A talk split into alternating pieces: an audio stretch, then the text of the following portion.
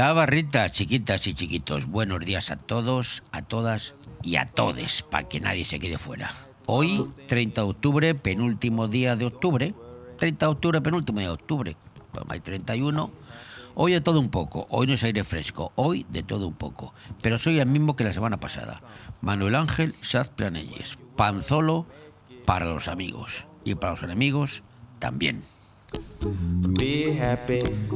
Hay muchas noticias eh, del día, muchas noticias que se han producido el fin de semana, pero yo voy a hacer una sección hoy y voy a hablar de fútbol.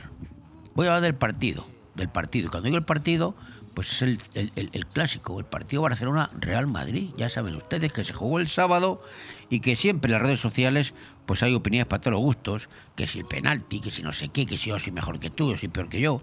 Pero hay una cosa en la que todo el mundo coincide y es en el fenómeno Jude, el fenómeno Jude Bellingham. Este chiquito que vino aquí así casi sin darse ruido y que se está convirtiendo en un Ronaldo. Vamos, que, que, está haciendo sombra a Ronaldo con sus números y que ya dicen que es uno de los... Ya hay quien dice enseguida, el mejor del mundo. Bueno, el mejor del mundo todavía le queda, tiene 20 añitos, es jovencito. Pero hay quien dice que está en el top 10. Sí, a eso me lo creo. Entre los tres mejores del mundo. Bueno, tampoco es eso. Pero sí, es un fenómeno, chaval ha llegado, muy humilde, juega, es un fenómeno, y encima está tocado por la varita mágica, porque lo del otro día fue fantástico. Bueno, el, golazo que metió para empatar el partido eh, fue impresionante. Y luego, pues, no, el segundo gol de oportunidad, ya a, los, a los Sergio Ramos, minuto 91, casi 92, fuera de tiempo, como digo yo, en, en la prórroga, en la, en la larga que dicen ahora. En fin, por eso yo mm, no voy a ser menos y voy a, a mí me gusta fútbol, evidentemente, soy del Madrid, no se lo oculta a nadie. Y este chico me cae bien, me cae bien, hombre, me cae bien porque es humilde, le veo muy entregado, más un jugador que ha venido al Real Madrid dicen despreciando otros contratos más suculentos, más económicos, y que está haciendo olvidar a, a, a Benzema. ¿Se acuerdan ustedes cuando Benzema se fuera de Saudí? Decíamos, wow, ¿quién va a meter los goles ahora? Vaya problema. Pues bueno, este chavalito que tampoco es un delantero, ¿eh? juega de media punta, media punta adelantado, pero ahí está. Así que hoy, en honor, y más, lo curioso de esto es que eh, este chaval ha conseguido que le cante la canción de, famosa canción Hey You de los Beatles. Ya se ha convertido casi como un himno cada vez que le cantan esto. Y ese es el motivo para poner hoy la canción, vamos a empezar con Hey unas canciones fantásticas.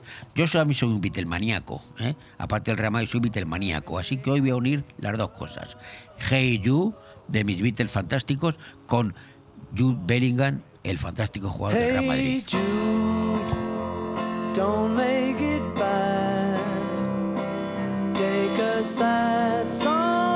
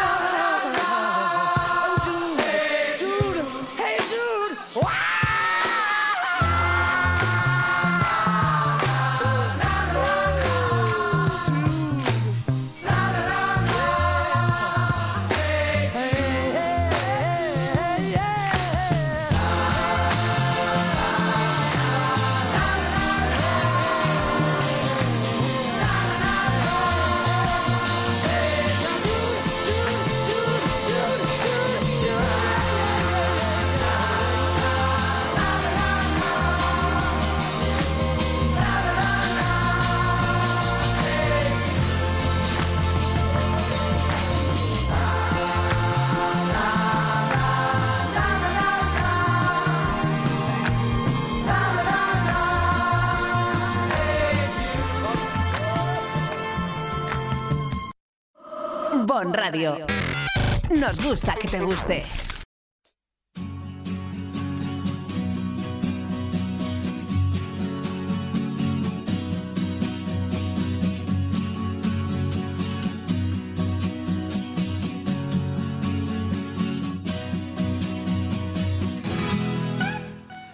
Pues este fin de semana ha sido prolijo en manifestaciones y concentraciones.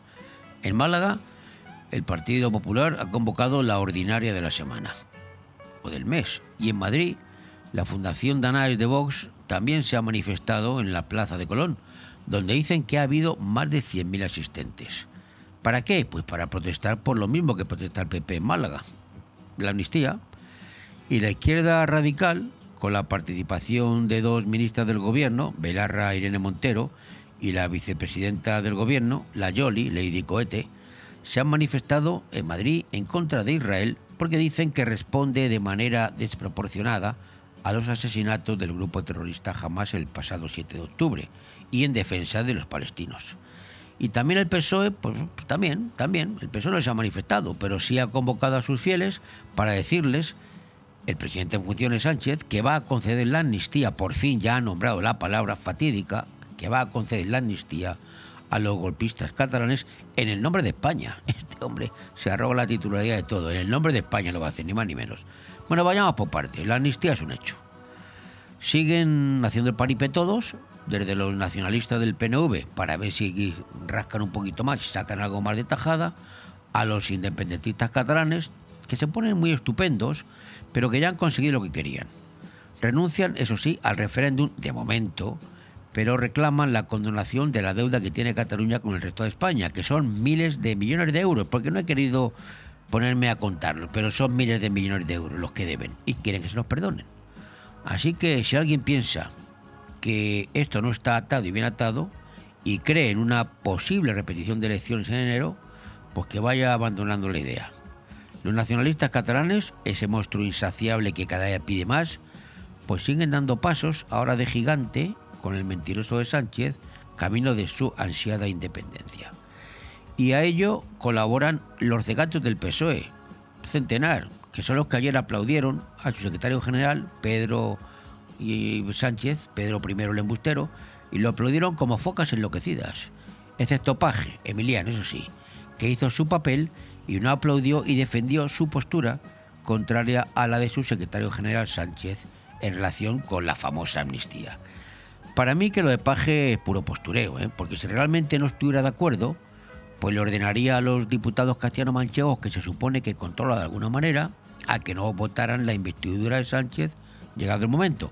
Pero esto es un cuento que nadie se lo cree, que tampoco es posible. Y mañana, pues otra noticia, mañana tendrá la jura de la Constitución, pues la princesa de Asturias, Leonor, de Borbón con la ausencia, eso sí, de los de siempre, de los que quieren romper España, los indepes y los nacionalistas, que son los que, sin embargo, van a otorgar a Sánchez la presidencia del gobierno. Parece una broma, ¿verdad?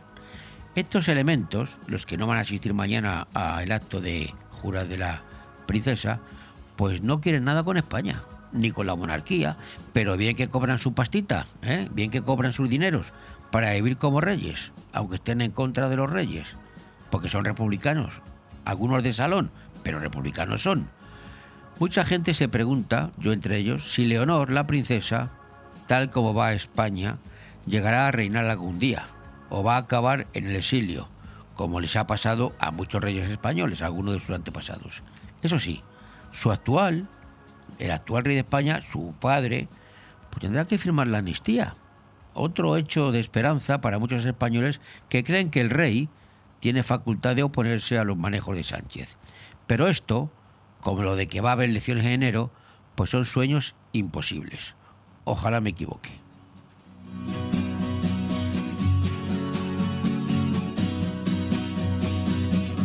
Bon Radio. Nos gusta que te guste. Llega el terrorífico y divertido Halloween a Finestrat. El martes 31 a partir de las 5 de la tarde tendremos fiesta en el casco histórico con pintacaras, pasacalles y merienda infantil a cargo de la Comisión de Festes. Y también en La Cala, por primera vez de manera conjunta, el Ayuntamiento de Finestrat y el Ayuntamiento de la Vila Lloyosa organizan fiesta de Halloween en el Parque Rosa de los Vientos. A partir de las 5 y media con hinchables, taller de bailes TikTok y disco infantil. El martes 31 de octubre vive Halloween en Finestrat. Porque en Finestrat lo tienes todo.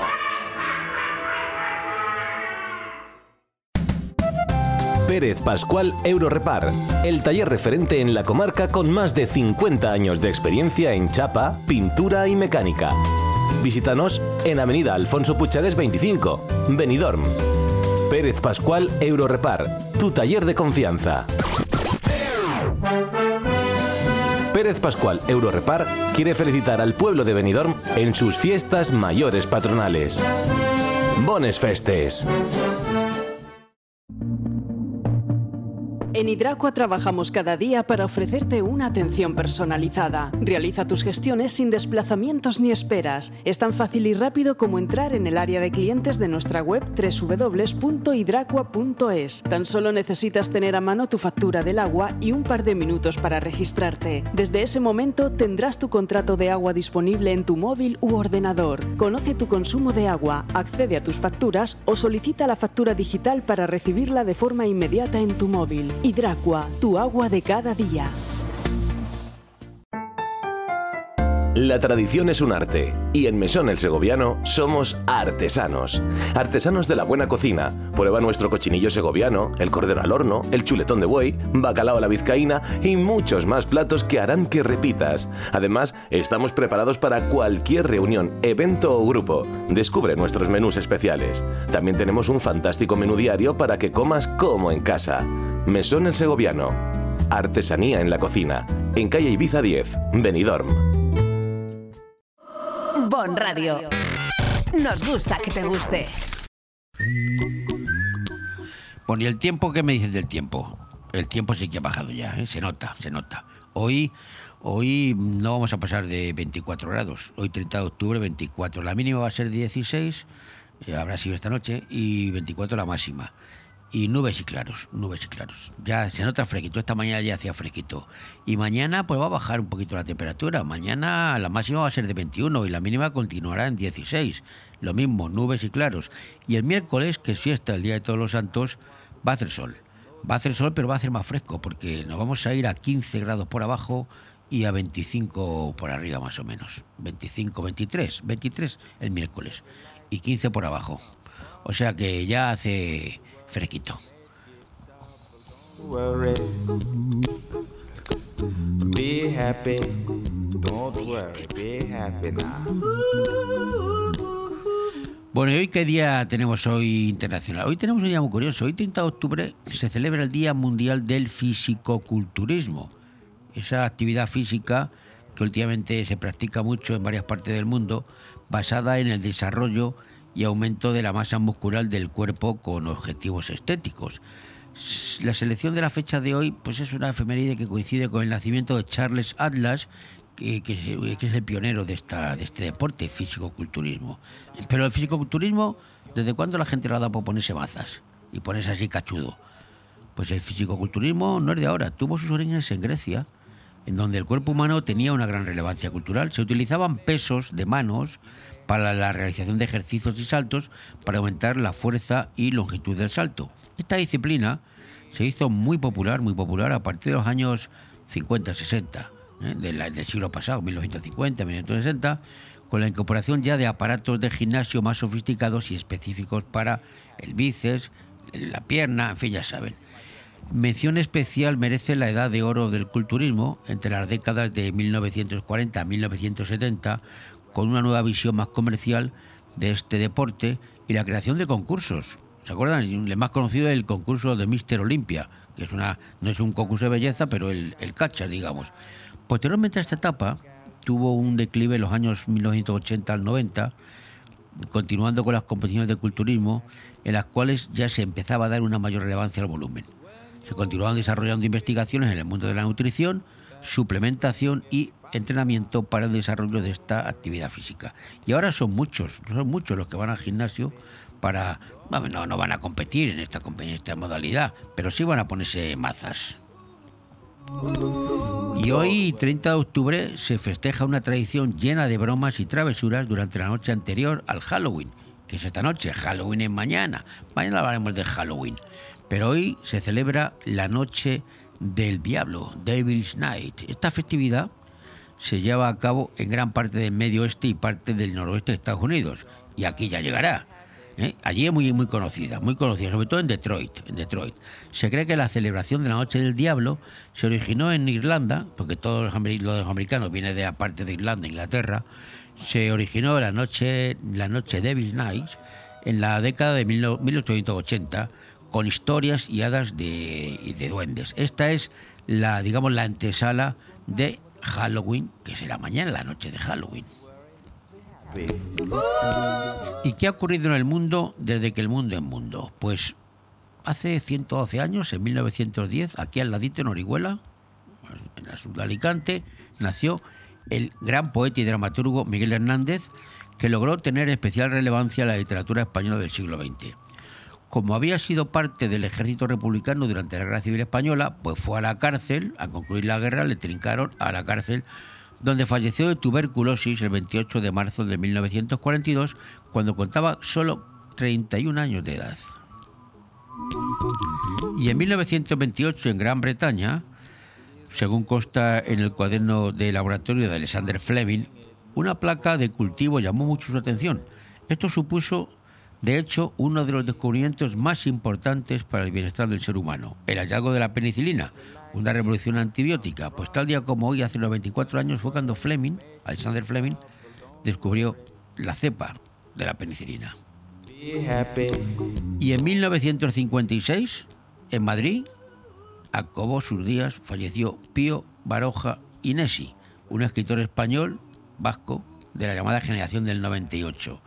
Entre sus obras más conocidas, tal vez se encuentren Zalacaín el aventurero, una obra mm, que antes los niños nos obligaban a leerla, Zalacaín el aventurero y El Quijote eran lectura obligada cuando estábamos estudiando en el colegio. Y también quien no conoce Mala Hierba de, Pío Baroja. Pues hoy hace 66 años que falleció Pío Baroja. Y lo último que les cuento ocurrió en 1975, aquí también en España, ¿eh? que concluyó de hecho pues la dictadura de más de 36 años del general Franco, con el anuncio de que el príncipe Juan Carlos asumió, debido a la enfermedad del dictador, la jefatura del Estado de manera interina. En la madrugada del próximo día 20, como saben, del 75, pues, Franco falleció y el mecanismo sucesorio funcionó con rapidez y dos días más tarde el príncipe fue proclamado rey de España. Hoy, digamos de alguna manera, fue cuando Juan Carlos fue designado por Franco ante la enfermedad como sucesor y curiosamente mañana, mañana su hija Leonor jura la Constitución en las Cortes.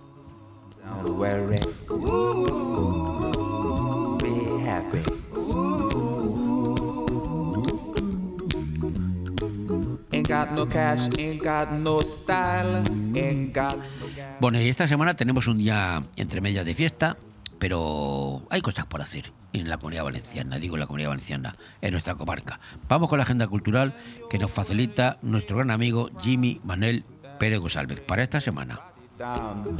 Repasamos la agenda cultural en todo un poco. Lunes 30 de octubre a las 19.30 horas, en la Biblioteca Pública Municipal de Altea, presentación del libro Eso no sexo en el ciclo, en Altea Llibres la Tardor 2023. El 31 de octubre, martes, 17.30 horas, fiesta de Halloween en La Cala y en el núcleo histórico de Finestrat. 31 de octubre a las 19 horas, lectura dramatizada de Don Juan Tenorio por parte de Tosal Teatre y Alpi Teatre. Este acto será en el Salón de Actos del Ayuntamiento de Benidorm. Martes a las 20 horas, Altea, ruta guiada Leyendas Dormidas. Se inicia en la Plaza del Ayuntamiento de Altea y finaliza en la Plaza de Deportes de Altea. Ya el 2 de noviembre a las 19 horas, en la Biblioteca Municipal de Altea, presentación del libro Camigrants. También destacar que el Rally de la Nucía Mediterráneo tendrá lugar del 2 al 4 de noviembre. El día 3 da inicio la exposición Personajes, Descubre nuestros artistas, de la Fundación Frax. Será una exposición que estará hasta el 9 de enero del próximo año en el Museo de Finestrat. Se inaugura el viernes a las 12 horas. También el viernes a las 17.30 horas en la Biblioteca Pública de Altea, el acto por contada, por acabada. Y ya para acabar esta agenda, el domingo, concierto de la orquesta de Pols i Pectre de la Societat Ateneu Musical de la Vila Lloyosa. Será a las 19 horas en el Auditori Centre Social de Villajoyosa. Bon Radio. Nos gusta que te guste. ¿Te mueve la pasión por el baile? ¿Sabes que hay algo dentro de ti que hace mover tus pies con la música? En Estudio de Danza Paqui Mora podemos ayudarte. Baile clásico, flamenco, sevillanas, pilates, contemporáneo, mantenimiento, baile en línea y baile español. Elige tu manera de expresarte en Estudio de Danza Paqui Mora. Llama y reserva ya tu plaza al 658-383561. Estamos en calle Santa Cristina, número 2 de Benidorm. Estudio de Danza Paqui Mora. 3, 2, 1, empezamos. Chocolates Marcos Tonda y la Comisión de Fiestas Patronales de Benidorm les invita a la gran fiesta del chocolate. Podrán disfrutar de una deliciosa chocolatada con bollería y de la gran variedad de productos Marcos Tonda junto con cavas y mistelas de bodegas Bocopa, nuestros turrones con licores Federica y Celestino de Liquorful y muchas más sorpresas. Os esperamos el 3 de noviembre a las 7 de la tarde en la Alameda de Don Pedro Zaragoza número 28 frente a Blue Espacio Gourmet. Vive con nosotros el inicio de las fiestas mayores patronales de Benidorm. Participan Chocolates Marcos Tonda, Heredad de Soler, Bodegas Bocopa y Fincal y Liquorful. ¿Quieres vivir en medio del paraíso y tener las vistas más impresionantes de la bahía de Benidorm? Háblalo ya con tu pareja y haceros el regalo de vuestras vidas. Un exclusivo chalet de lujo en lo más alto de Sierra Helada. Parcela de 1000 metros cuadrados con casa de 900 metros en tres plantas, cuatro dormitorios suite, piscina, amplio garaje, barbacoa y mucho espacio para habilitar un gran apartamento. ¿Te apetece verlo? Llámame al 607-084-417 y hablamos del precio, sin intermediarios. Ya ha llegado. Halloween está aquí. Y en cada tabú estamos armados y preparados, con un montón de shows terroríficos, pintacaras, sorteos y premios a los mejores disfraces y con un menú de miedo. Del jueves 26 de octubre al 1 de noviembre, ven a disfrutar del mejor Halloween en Cala Tabú Restaurante Beach Club, con los mejores DJs y música en directo en tus comidas y cenas más divertidas. Reservas al 632 79 42 64. Cala Tabú Beach Club, en la Cala de Villajoyosa. Abanibi Abonabe Abonabe quiere decir cultiva bien. Abanibi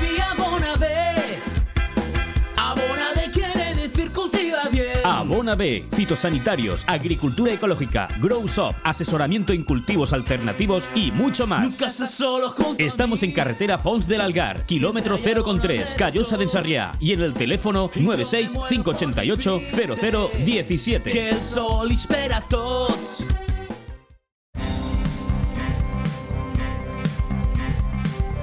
Vamos con los titulares de las noticias que han ocurrido, están ocurriendo y van a ocurrir. Y comenzamos con el conflicto, la guerra Israel y Gaza.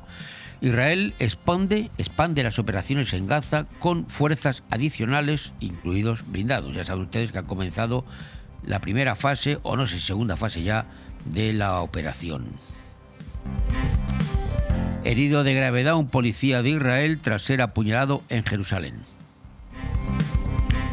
Más de lo mismo, pero en otra parte del mundo. El gobernador de Dagestán, que está cerca de Rusia, en Rusia, condena el asalto al aeropuerto por parte de una turba violenta buscando judíos. Esto ha sido motivado por una escala que ha habido allí de un avión procedente de Tel Aviv y parece que la gente quería asaltar el avión para linchar a los judíos, así de claro. Detiene en Alemania a un diputado electo de la ultraderechista AFD por incitación al odio.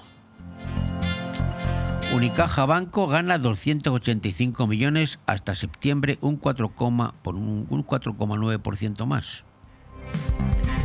Y ha localizado una serie de cuatro terremotos en La Gomera, uno de ellos de magnitud 2,8. El Supremo rechaza rebajar la prisión a un hombre que violó a una amiga en Aranda. Y el ministro de Defensa ruso ha llegado a Pekín para participar en un foro de seguridad global. Una ONG de Estados Unidos denuncia que las cárceles son la mayor institución censora de literatura en todo el país. Al menos dos muertos y cuatro heridos por enfrentamiento en la ciudad libia de Garian. Y el IPC en España se mantiene en el 3,5 en octubre, pero la subyacente se modera seis décimas hasta un 5,2%.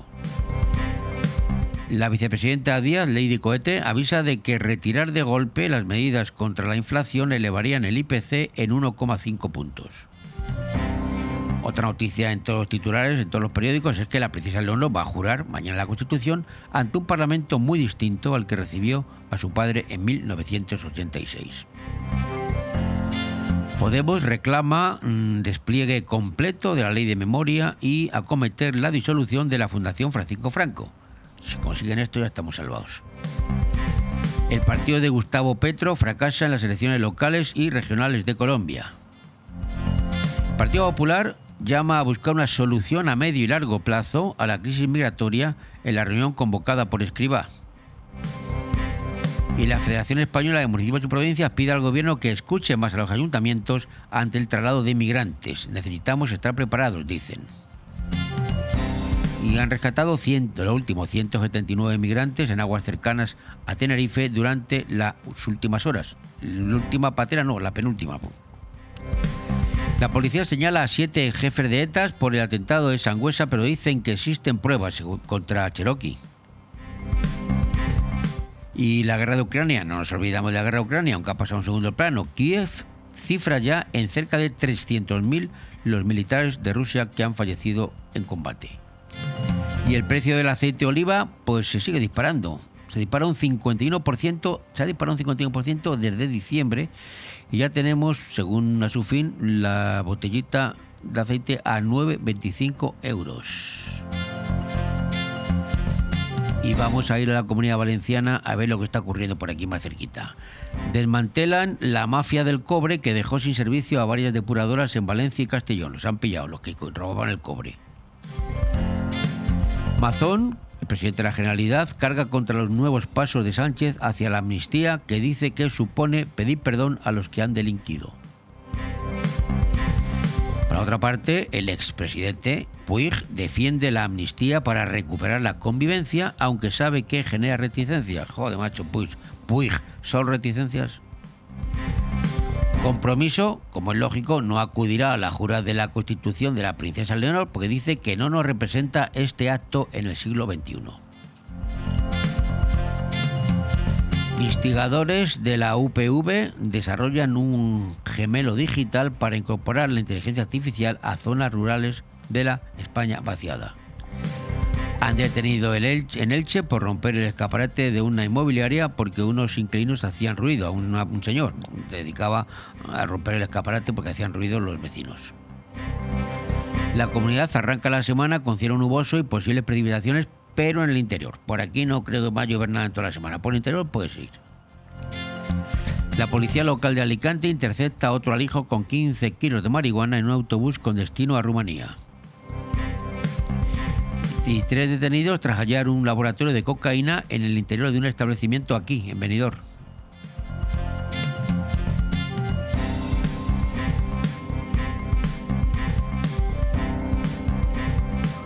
Bon Radio. Nos gusta que te guste.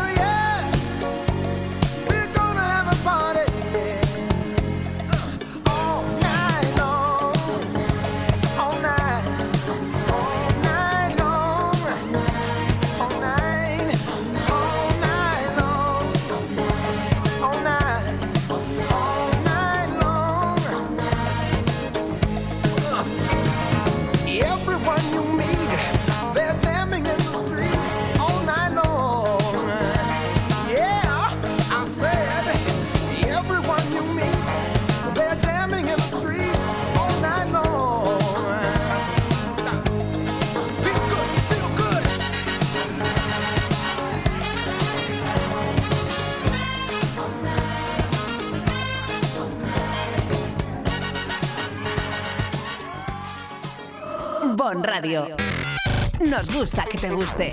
Bere, no te alteres y deja al Tinder descansar.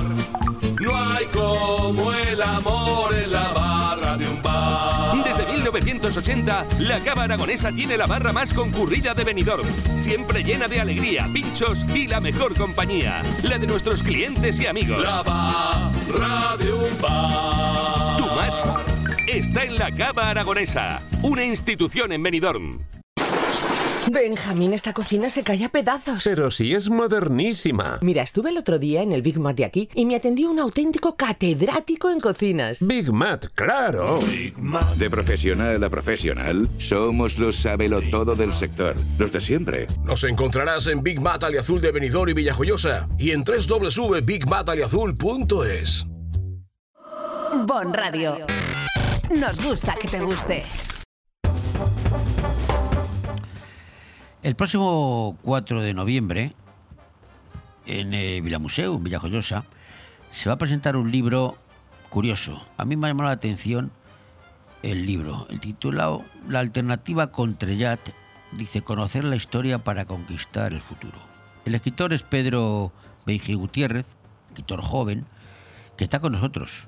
Está con nosotros y yo quiero preguntarle de qué va esta obra. Eh, Pedro, buenos días. Muy buenos días.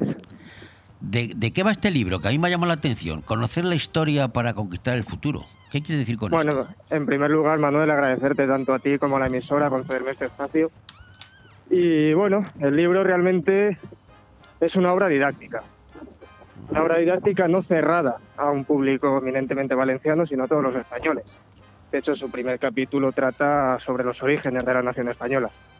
Y la motivación realmente fue que, si nos fijamos, se ha escrito mucho, sobre todo a raíz de, de la eclosión del proceso, sobre sus consecuencias en Cataluña, etcétera, pero poco se ha escrito sobre las consecuencias que tiene aquí en tierras valencianas. Porque como todos sabemos, el separatismo catalán es anexionista y desea anexionar a esa hipotética Cataluña independiente lo que ellos llaman el país valenciano. Entonces esa fue la principal motivación para escribir esta obra. Y en ella realizo, como digo, un análisis tanto de los orígenes nacionales de España, la realidad acerca de la lengua valenciana, tan denostada eh, en las últimas décadas, eh, tachada poco menos que de dialecto ¿no? del catalán. Si es cierto que ambas forman parte del llamado continuo dialectal occitano-románico, pero no son la misma lengua, ni muchísimo menos. Es el valenciano una variedad del catalán.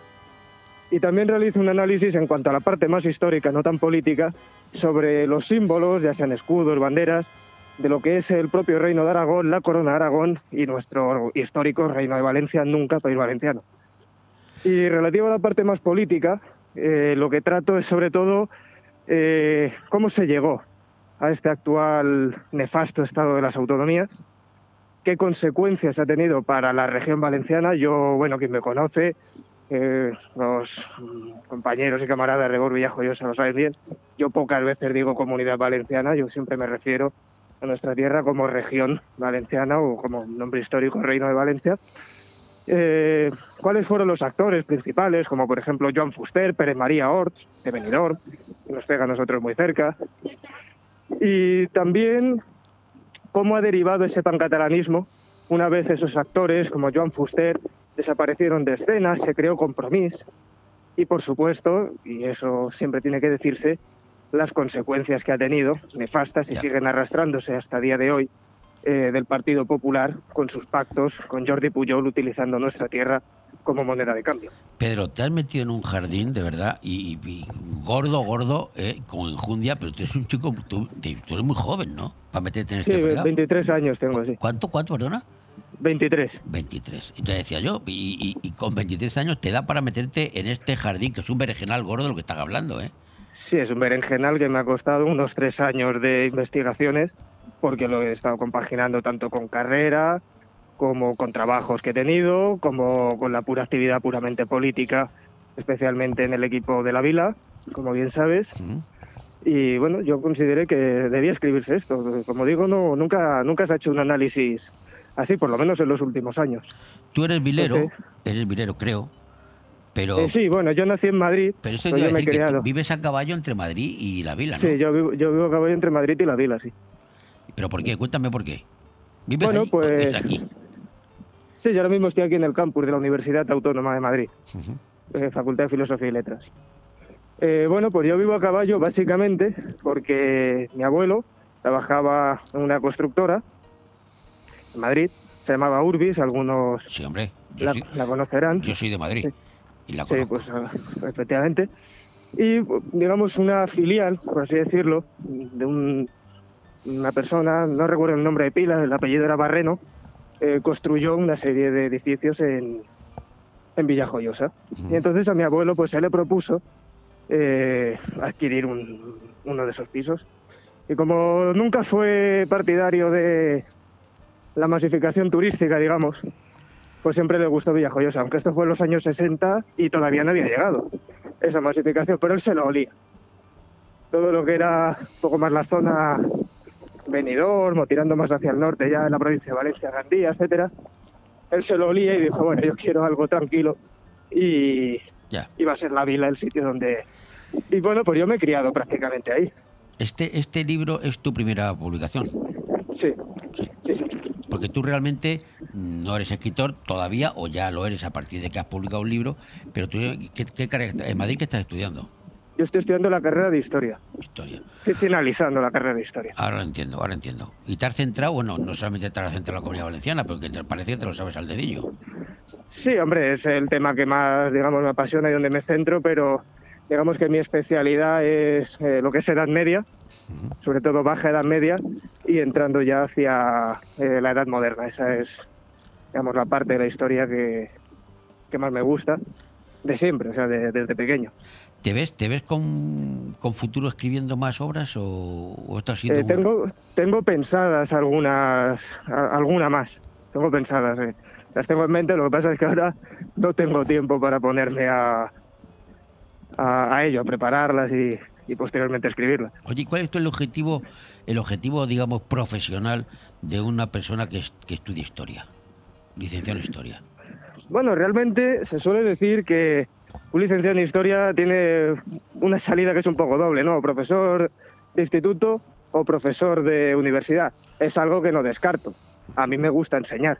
De hecho, como he dicho al principio, este para mí es un libro didáctico, para que la gente aprenda. O sea, es un libro de divulgación histórica y política. Pero realmente hay muchas más salidas. Hay salidas en investigación, hay salidas eh, incluso en asesoría dentro de lo que son las Fuerzas Armadas. Por ejemplo, en todo lo relacionado a la diplomacia, pues se suele querer contar en esas instituciones pues con personas que conozcan la idiosincrasia, eh, yo qué sé, de países vecinos con los que tengamos que mantener determinadas relaciones. También asesoría en lo que es el cine, series históricas, mundo de los videojuegos. Quiero decir, es un abanico más amplio del que, del que se vende. Eh, No obstante, a mí sí me gusta más lo que es la parte De enseñanza. de la docencia. Sí. Sí, pero eh, habla valenciano. Supongo si quieres estudiar, si quieres trabajar por aquí, tienes que hablar valenciano. Eh, bueno, sí, hablo valenciano, no maternamente, lo aprendí en la calle con total libertad, a diferencia de, de la imposición lingüística. Y bueno, gracias a Dios, eh, Vox está en el gobierno de la Generalitat Valenciana y como supongo que nuestros oyentes sabrán, todo ese requisito será eliminado. Pasará a ser meritorio, como debe ser, Hombre, de, pero no de momento ese requisito en Baleares está creando problemas, tú lo sabes. Sí, bueno, pero ahí los compañeros de Baleares, estoy absolutamente convencido que sabrán capear ese temporal y ganar esa batalla para la causa. Pues Pedro, Pedro, muchísimo. Pedro, eh, dime, eh, ¿cómo se pronuncia tu apellido? Beigi, raro, Beigi. Sí, sí, sí. ¿De dónde? Beigi no es muy, muy, muy. ¿De dónde viene Beigi? No, no me No, gusta. bueno, por, por la historia, la historia de mi apellido da para otro libro. Porque tu segundo apellido Gutiérrez ya me suena más. Pero Sí, Beigi. sí. Sí, el primer apellido es de origen persa, bastante antiguo. Y bueno, pues en otras ocasiones pues podemos hablar, porque está relacionado con unos antiguos embajadores de Felipe III. La verdad es que es bastante interesante. Ya voy entendiendo por qué te gusta la historia. Te, te viene de cuna, te viene de fábrica, como digo yo, lo, Sí. de, lo de historia, ¿eh? Sí, sí, desde luego. Pues Pedro, muchísimas gracias por atendernos. ¿eh? Y Ah, vamos a siempre. recordar, quien tenga interés, que se acerque el sábado 4 de noviembre a Vila Museu, la sala donde se va a presentar la alternativa Contrellat, conocer la historia para conquistar el futuro, de Pedro Beige Gutiérrez. Pedro, muchas gracias. Muchas gracias a ti, Manuel. Saludos. Bon Radio. Nos gusta que te guste. Si quieres que tu hogar o tu negocio tengan una identidad propia, en Decoración Domifusta diseñamos y montamos el ambiente único y personalizado que necesitas. Con más de 15 años de experiencia como fabricantes de mobiliario y decoración a medida, en Domifusta creamos el entorno ideal que hará de tu vivienda o local un lugar mágico y exclusivo. Decoración Domifusta. Para cualquier consulta e información, contacta con nosotros en el correo ventas.3 arroba domifusta.es. Si lo que buscas es creatividad y funcionalidad en tu entorno, empieza a diseñar en Domifusta. した？Hasta finales de septiembre. ¡Para! ¡Que ahora la letra es otra! Debido a su éxito, Carnicería Alfonso Lara amplía la oferta de la paletilla ibérica durante el mes de octubre. Adelántate a la Navidad y llévate la paletilla de hasta 5 kilos envasada al vacío y con funda de regalo al precio increíble de 49,90 euros. Perfecta como regalo para tus empleados, para ti o para la cesta de Navidad. Llama al 966 44 53 34 y haz tu reserva. Carnicería Alfonso Lara, calle Garita 10, Benidorm. Hotel Meliá Benidorm, un paraíso tropical en la ciudad de los rascacielos. Además de destino de vacaciones por excelencia, el Hotel Meliá Benidorm cuenta con 1.900 metros cuadrados de salones donde realizar reuniones y presentaciones de empresa y sus eventos más especiales, comuniones, bodas, cenas de empresa o cualquier tipo de evento social. Ven a visitarnos y descubre todas las opciones que el Hotel Meliá Benidorm puede ofrecerle. Hotel Meliá Benidorm, un paraíso en la Costa Blanca. Bon Radio. Nos gusta que te guste. Una de las diferencias entre hombres y mujeres, bueno, hay igualdad, pero hay una de las diferencias que es importante. A la hora de mear, a la hora de hacer pis, los hombres orinamos de pie y las mujeres sentadas. ¿O no? Es una diferencia. Sin embargo, los científicos tienen la clave de si es bueno para los hombres orinar sentados, porque podía ser, podía ser, ¿verdad? ¿Qué es mejor para los hombres, orinar de pie o sentados?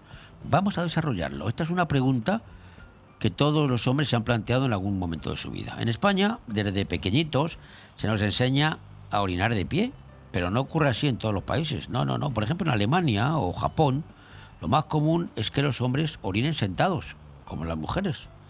Pero realmente se trata de una cuestión cultural o responde a motivos de salud, que esa es otra, El urólogo Gerald Collins ha hablado sobre este tema en el diario Telegraph tras la publicación de una encuesta de la compañía de análisis de datos YouGov. En ella, este hombre se entrevistó a, en la- en la encuesta, se entrevistó a hombres de 13 países de todo el mundo acerca de sus preferencias a la hora de ir al baño. El país donde hay una mayor mm, preferencia por orinar de pie es, no es España, es Singapur, el 80%. Mientras que en España el porcentaje eh, de- descendemos hasta un 66%. O sea que los de Singapur hacen pie de pie más que nosotros, los españoles. Pero Colin explica, explica que cuando se orina de pie, los hombres, o las mujeres, algunas mujeres pueden orinar de pie, oye, hay gente para todo. Pero Colin explica que cuando se orina de pie, los músculos de la pelvis se tensan y en consecuencia es más difícil vaciar por completo la vejiga. Y esto, esto no representa ningún problema en personas jóvenes. Pero si lo hacen las personas mayores, sobre todo si ya tienen hiperplasia de próstata benigna, que a partir de cierta edad la tenemos casi todos, pues que, que es como se denomina el agrandamiento de la próstata, ¿no? Voy a repetir el nombre. Hiperplasia de próstata benigna. Pues ahí ya es más complicado. Porque cuando la vejiga no se vacía adecuadamente, ¿eh? en los hombres sobre todo, pues también es más probable que se acumulen bacterias. Así que aumenta el riesgo de infecciones de orina y esto es algo que afecta a jóvenes y mayores por igual. Si orina de pie, tiene menos eh, vacía mejor la vejiga. Con todas estas razones, este urólogo, al igual, si, orina sentado, quiero decir, me he equivocado. Pero con todas estas razones, este urólogo, al igual que otros muchos científicos, pues recomiendan orinar sentados. Un equipo de médicos del Centro Médico de la Universidad de Leiden, que no sé si existe esta universidad, pero ah, parece ser que sí, pues averiguaron en el año 2014 que sentarse era la mejor forma de orinar. Así que concluimos. Concluimos que la postura sentada es la mejor posición para orinar para hombres con problemas para orinar. Por ejemplo, debido, como hemos dicho antes, a un agradamiento de la próstata, mientras que no se encontraron diferencias en hombres sanos. Esto, decían, es clínicamente importante porque la orina residual puede provocar complicaciones como cistitis o incluso cálculos en la vejiga. Esto lo detallan en el estudio según lo recoge la revista, muy interesante. Ahora bien, ahora bien, vamos a concluir, vamos a concluir ya porque esto ya me está haciendo pi, me están dando ganas de ir a hacerlo al baño. Ahora voy. Pues bueno, orinar de pie también tiene sus beneficios. Pues no todo va a ser, ¿eh? como siempre. Porque es más rápido, es más rápido que sentarse. Y sobre todo, esto es importante, puede ser útil en baños públicos por una cuestión simple de higiene. Y es que se reduce el contacto físico con superficies potencialmente infectadas de gérmenes que pueden disminuir el riesgo de transferir patógenos como bacterias y virus. Así que después de esto yo voy a tomar la decisión. Cuando estoy fuera de casa voy a hacer pis de pie, pero cuando estoy en casa voy a hacer pis sentado.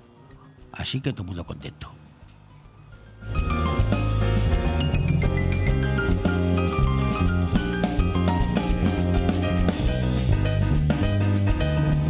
Bon Radio. Nos gusta que te guste.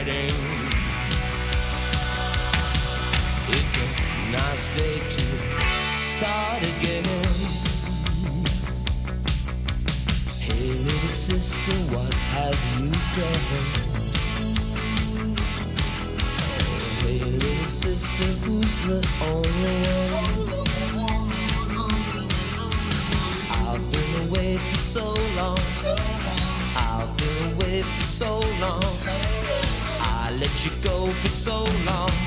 It's a nice day to start again. Come on, it's a nice day for a white wedding. It's a nice day to start again.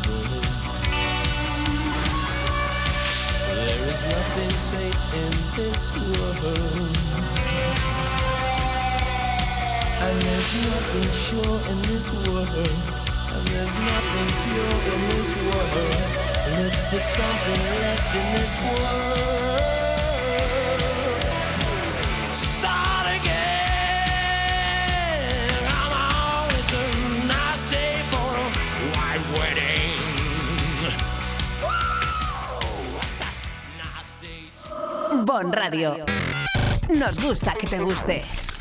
Es hora de renovar tu cocina, o mejor, renovar los electrodomésticos de tu cocina. Ven a Milar Fotocine Granada y equípala con las mejores marcas en electrodomésticos. Hará tu vida más fácil y además ahorras tiempo y mucho dinero. 50 años dando calidad, precio y servicio. Estamos en Avenida Los Almendros 20 y en calle Garita número 12 de Benidorm, con una hora de parking gratis. Los electrodomésticos de mi cocina, sí, en Milar Fotocine Granada.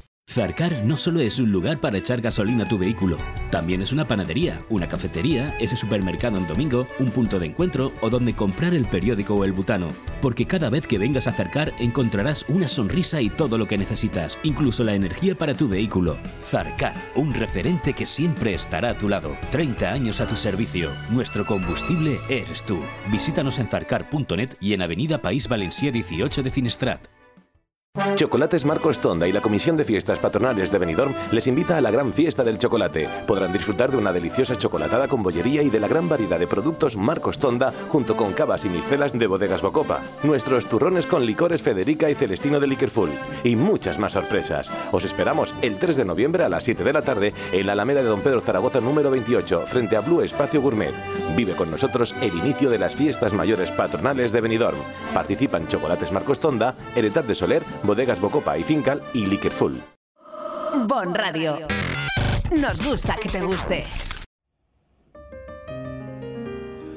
Vamos ahora a retroceder un poquito. Vamos a la nostalgia. Porque he preparado un- los 25 canciones de rock más importantes, más conocidas, casi de la historia, pero en guitarra. Hombre, no vamos a poner las 25 pues es un abuso. Pero sí le vamos a poner unos acordes punteados en guitarra, a ver si la reconocen. Escúchenla porque les van a reconocer todas las canciones, las 25, y algunas les va a dar un puntito nostálgico. Vamos con ellas.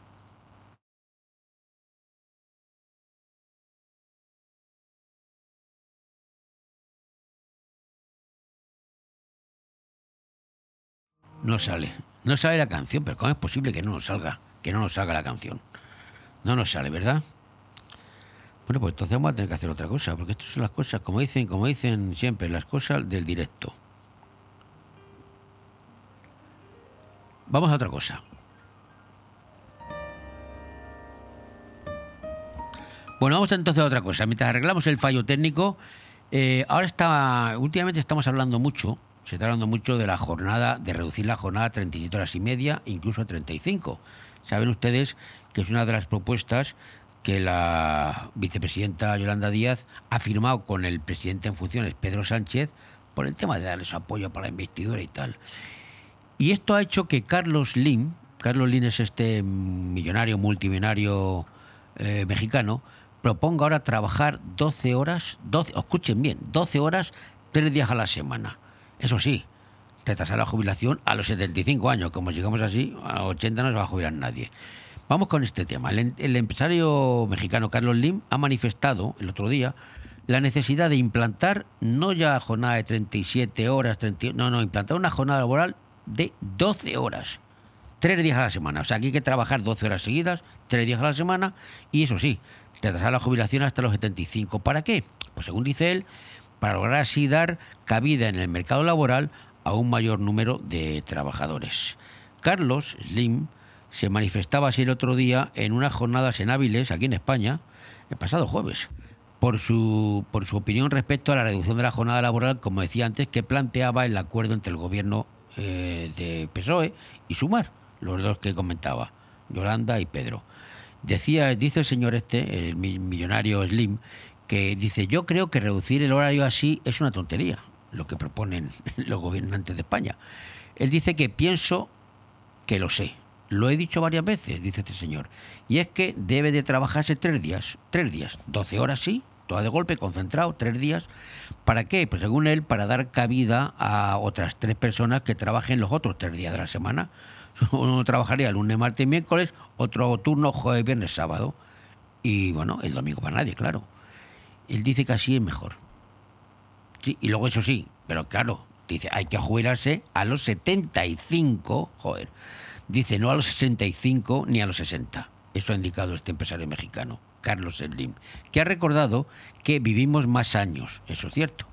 Y en todos los países del mundo, pues que tienen políticas sociales y de pensiones de jubilación, el pasivo laboral provocado por la jubilación es muy alto, muy por encima de los recursos del Estado al vivir más tiempo la gente jubilada, lógicamente tiran más de la caja. Él dice que es muy importante que la jubilación no sea tan temprana. Pero coño, Carlos, estás pasado. de 65 te baja a 75. Pero bueno, el empresario ha destacado la necesidad de integrar a toda la población en el sistema económico y laboral y ha incidido en que la mejor inversión es, lógicamente, combatir la pobreza, por lo que ve razonable, vuelve a lo mismo, que trabajen menos horas para dar cabida a otros trabajadores. Que trabajen menos horas, pero está diciendo menos, menos días será mejor, porque son, está pidiendo 12 horas por día, 3 días. Ha destacado además eh, Carlos Slim que la inteligencia artificial va a aumentar la productividad y dice que esto va a crear un poco más de problema para el empleo. Entonces dice hay que hacer esto que comento, que comenta él, trabajar menos días, tres días, no cuatro ni cinco, tres más horas, más años, y al tener muchas personas en este régimen, lo que va a provocar es una nueva demanda de actividades nuevas, el entretenimiento va a ser importante, el deporte, o sea que vamos a tener tiempo para todo, ha dicho Carlos que ha insistido en que es fundamental, es necesario que las personas marginadas se incorporen a la economía con buena educación, capacitación y trabajo. Respecto a los conflictos bélicos últimos que se están viviendo, el millonario multimillonario considera al empresario mexicano, considera al empresario mexicano multimillonario, que son situaciones irracionales que no deberían darse. Bueno, esto es lógico. Pero en fin, ¿qué les parece? Opiniones para todos los gustos. Yolanda Díaz quiere bajar a 37 y media, 35 en tres años más, y algunos, los muy ricos, muy ricos, muy ricos, quieren aumentar la jornada a 12 horas, tres días a la semana, cuatro descansando y tres currando.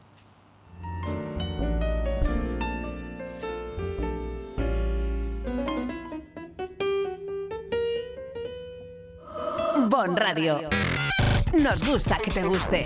Dos por uno en audífonos. ¿Qué? ¡Dos por uno en audífonos! ¿Qué? ¡Dos por uno en audífonos! ¿Qué? Ahora, en Specsavers Audiología, llévese 2x1 en audífonos. Se lo podemos decir más claro, pero no más alto con los nuevos audífonos de Specsavers Benidorm. Specsavers Audiología. Estamos en calle Gambo 2, Benidorm. Todo el arte y el sabor del sur en Benidorm lo tienes en la Taberna Andaluza. Menús del día, tapas, raciones, arroces y carnes con ese sabor especial de Andalucía. Huevos rotos con jamón ibérico, fritura de la bahía, croquetas surtidas y mucho más donde elegir. Reservas al 96 585 1087. Te esperamos en calle Esperanto de Benidorm. Recuerda, en Benidorm lo mejor de Andalucía está en la Taberna Andaluza. La auténtica, la de verdad. Bon Radio. Nos gusta que te guste. Toda la actualidad de la justicia en España en Hilo Criminal, de la mano del penalista Francisco González.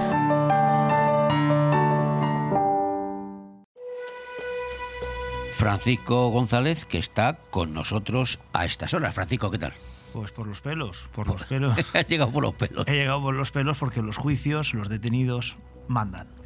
Pero si es que todos los días estás liado, ¿eh? Si es que todos los días hay lío. Pero ¿cómo somos tan malos la gente que, te- que tenemos siempre juicios? Fíjate, malos o incautos, porque malo quién es el que comete el delito, el que le pillan o el que le pillan y le condenan.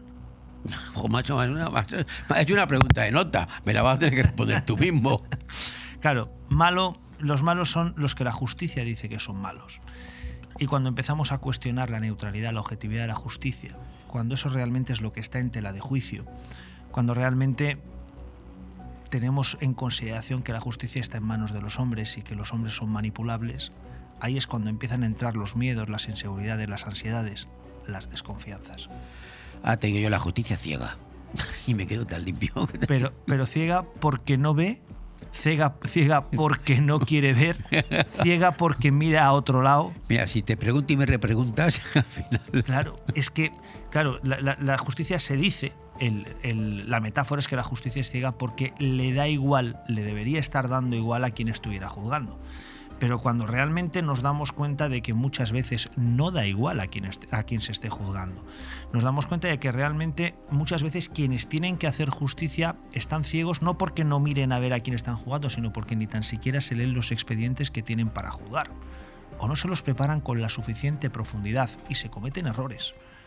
Yo siempre digo que es infinitamente más deseable 10 cul- o sea, 10 culpables en la calle que un inocente en la cárcel. Eso es lo que cualquier ciudadano de bien debe detestar, debe intentar evitar a cualquier precio y, y es que haya, haya inocentes en la cárcel. Y eso, y eso a día de hoy también sucede. ¿Ocurre? Sí, sucede. Sí sucede. En una proporción mucho menor que la de que la de culpables en la calle, pero también ¿Eso por qué ocurre, Pa- Pa- Pa- Paco? ¿Por, por, por fallos judiciales? ¿Por, por, por- mala defensa? Porque yo puedo- hay muchos factores que influyen en que un inocente vaya a la cárcel, como dices tú. Para mí existe una falta de voluntad de invertir en justicia, de invertir en justicia de verdad. Es decir, ahora mismo, como tú muy bien has dicho, el volumen de asuntos que se manejan en los juzgados es absolutamente inasumible. Nos hace falta un cuerpo nuevo de jueces, un cuerpo nuevo de fiscales, un cuerpo nuevo de letrados de la Administración de Justicia, de funcionarios de edificios. Pero claro, ¿por qué no se quiere invertir en justicia? ¿Por qué no hay un interés efectivo en la inversión en justicia? Para mí, para mi entender, es el siguiente. Date cuenta que nosotros vivimos una división de poderes, desde allá desde la Revolución Francesa, y quién es el único poder que controla el poder ejecutivo.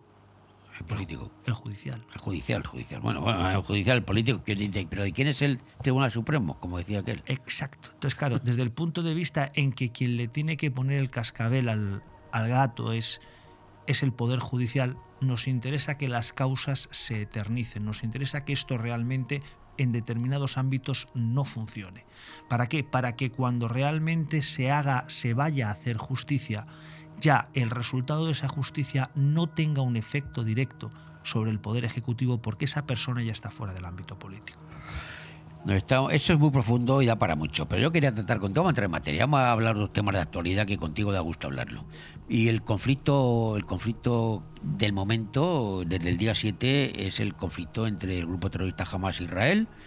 Y, pero no lo quiero enfocar de, si quieres hablamos de lo que está ocurriendo, quién es el bueno, quién es el malo, que es muy complicado. Yo quiero hablar un poco de tu posición, de la, postura que está tomando el gobierno de España con respecto a este conflicto y la división que hay en el gobierno. Porque por una parte, una parte del gobierno se manifestaba ayer en Madrid a favor de Palestina, eh, por la otra parte del gobierno está callado, nadando y guardando la ropa, eh, en una situación de equilibrio. ¿Tú crees que España es- puede seguir así? Lo que España tiene que hacer es dejar de hacer el ridículo. España tiene un único representante legal a efectos internacionales que es su presidente o, en su caso, el ministro de Asuntos o ministra de Asuntos Exteriores. Esos son los representantes de España en el extranjero. Y el gobierno de España tiene que dar siempre una impresión cara al exterior de unidad de criterio. Lo que no puede ser es que, como tú bien has apuntado al principio, una parte del gobierno asuma una posición y otra parte del gobierno asuma una posición absolutamente contraria. Tiene que haber una postura institucional.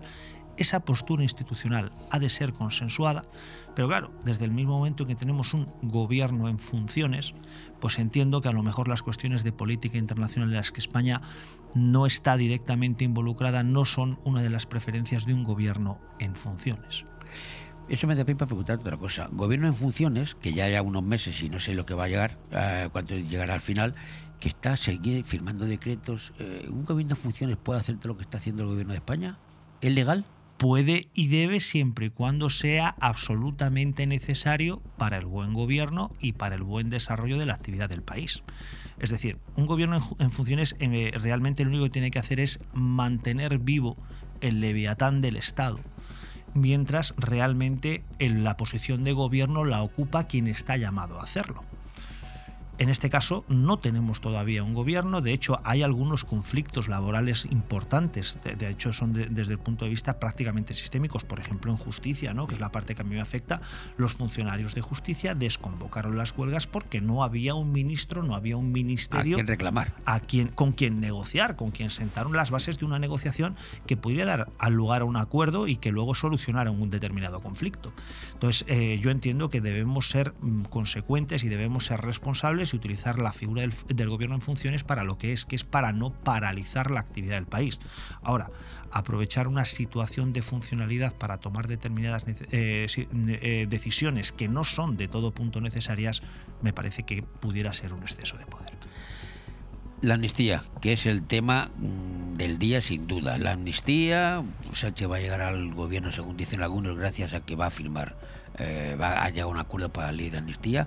Sin embargo, hay otros eh, que proponen, que, que dicen, incluso dentro de su propio partido, como puede ser eh, Paje, que eh, la amnistía no tiene encaje en la Constitución.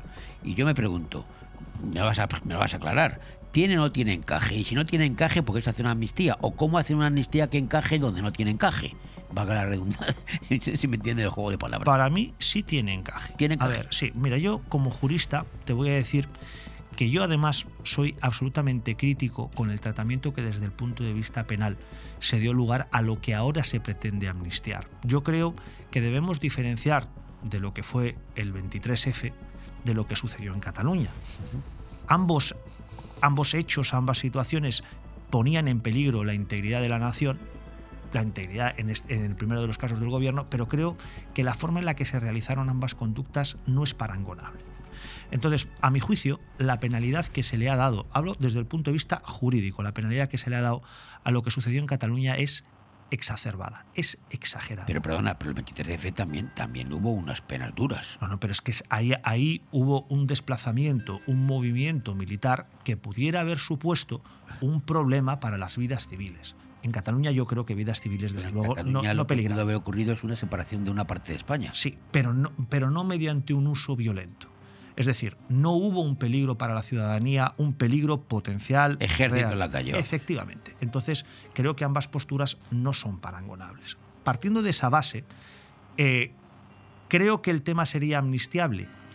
Sí, pero no en esta coyuntura. Es decir, el tema es amnistiable si resulta que un consejo, un consejo jurídico, un consejo legislativo, el legislador, entiende esto mismo que estoy entendiendo yo, y es que quizás eh, un golpe de Estado y lo que sucedió en Cataluña no es parangonable desde el punto de vista penal, si ese fuera el criterio, entiendo que sí que sería amnistiable y tendría encaje en la Constitución. Como no tiene encaje la amnistía, no en la Constitución, sino en la vida política del país, es cuando la, la- la amnistía es el medio necesario para la investidura de un presidente.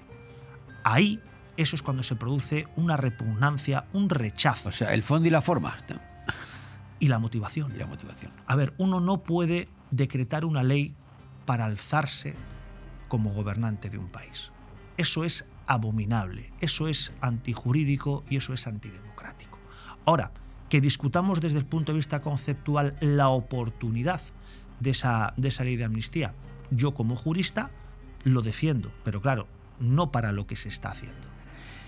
Y si se firma la amnistía y se concede la amnistía, tú como jurista, te pregunto como jurista, ¿se puede amnistiar a una persona prófugo de la justicia, Puigdemont, que no ha sido juzgado? ¿Se puede amnistiar a un no juzgado?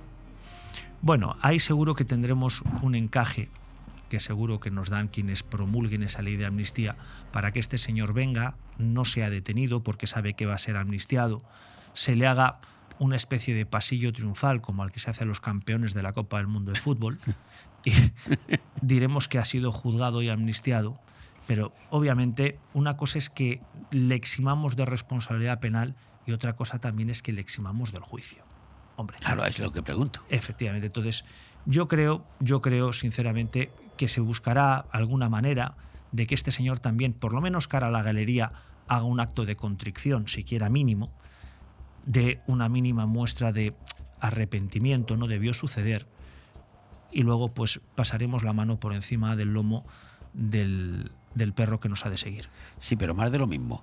Si la amnistía, eh, se amnistían hechos que ocurrieron entonces, que ya no son ni- ilegales, eh, la declaración de independencia que duró cuatro segundos también sería legal.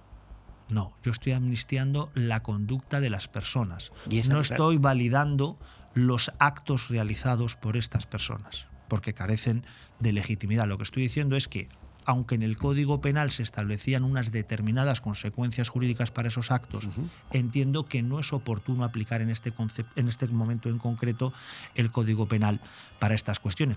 Lo que sucede es, es mi, mi opinión muy personal es que la amnistía tiene un trasfondo político. La amnistía es que existe una ley penal en vigor en un determinado momento y lo que decimos es que pasado el tiempo, eh, pasado el tiempo, eh, existe un condicionante político en esa norma que nos hace desaconsejable aplicarla.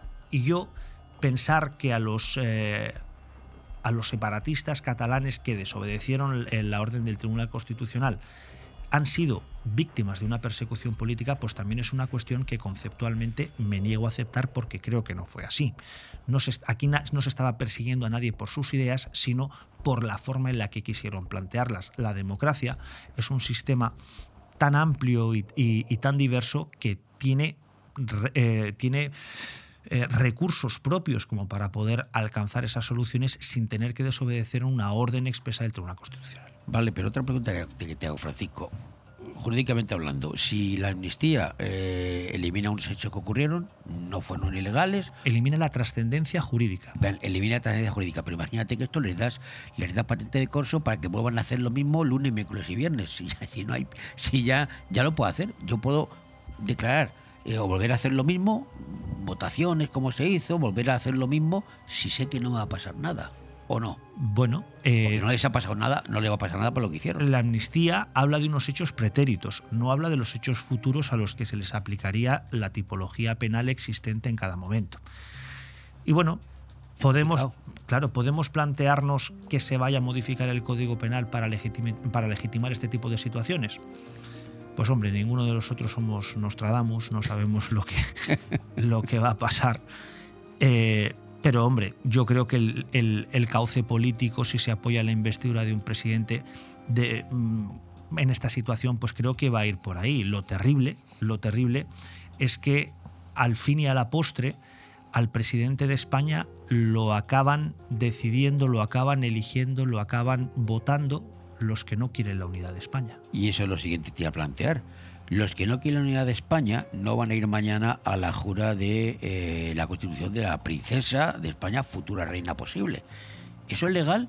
Deberían ser sancionados. Mira, Claro. Eh, la, la jura de la Constitución por parte de la, por parte de la infanta Leonor es un acto, es un acto que, que viene recogido en el artículo 61 de la, de la Constitución española.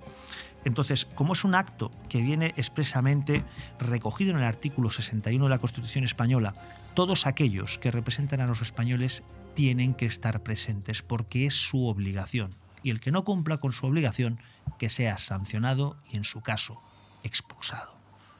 Claro, yo recuerdo que en la primera, hace años, hubo una, una, una toma de posesión de- tras unas elecciones que los de Bildu, creo que eran Bildu, o no me acuerdo cómo se llamaba, Arribatasuna, creo, eh, no llegaron a jurar la Constitución, a jurar el- eh, la, Constitución, la Constitución, su cargo eh, eh, en las Cortes cuando iban a recoger el acta de diputados y no se les admitió, o sea, no se les dejó entrar. Esa fue una. esa- estás, estás hablando de, una, de un momento épico en el que el presidente del Senado era, era el socialista Félix Pons Sí. y el que la persona, el, el diputado al que estás haciendo referencia era Johnny Dígoras. Johnny Dígoras, el del bigote, sí, me acuerdo ahora. Señor Idígoras. Ahora me sale, sí. Y me acuerdo, señor, el señor Idígoras decía por imperativo legal, si juro, si prometo, señor Idígoras, o jura usted, jura y simplemente la Constitución, o no se le tendrá por aceptado el cargo. Y eso es exactamente lo que tiene que suceder ahora. Oiga, mire, si usted está co- concurriendo a unas elecciones para ocupar un cargo público en un hemiciclo del Estado, usted tiene que respetar las instituciones del Estado. Yo puedo ser monárquico o puedo no serlo.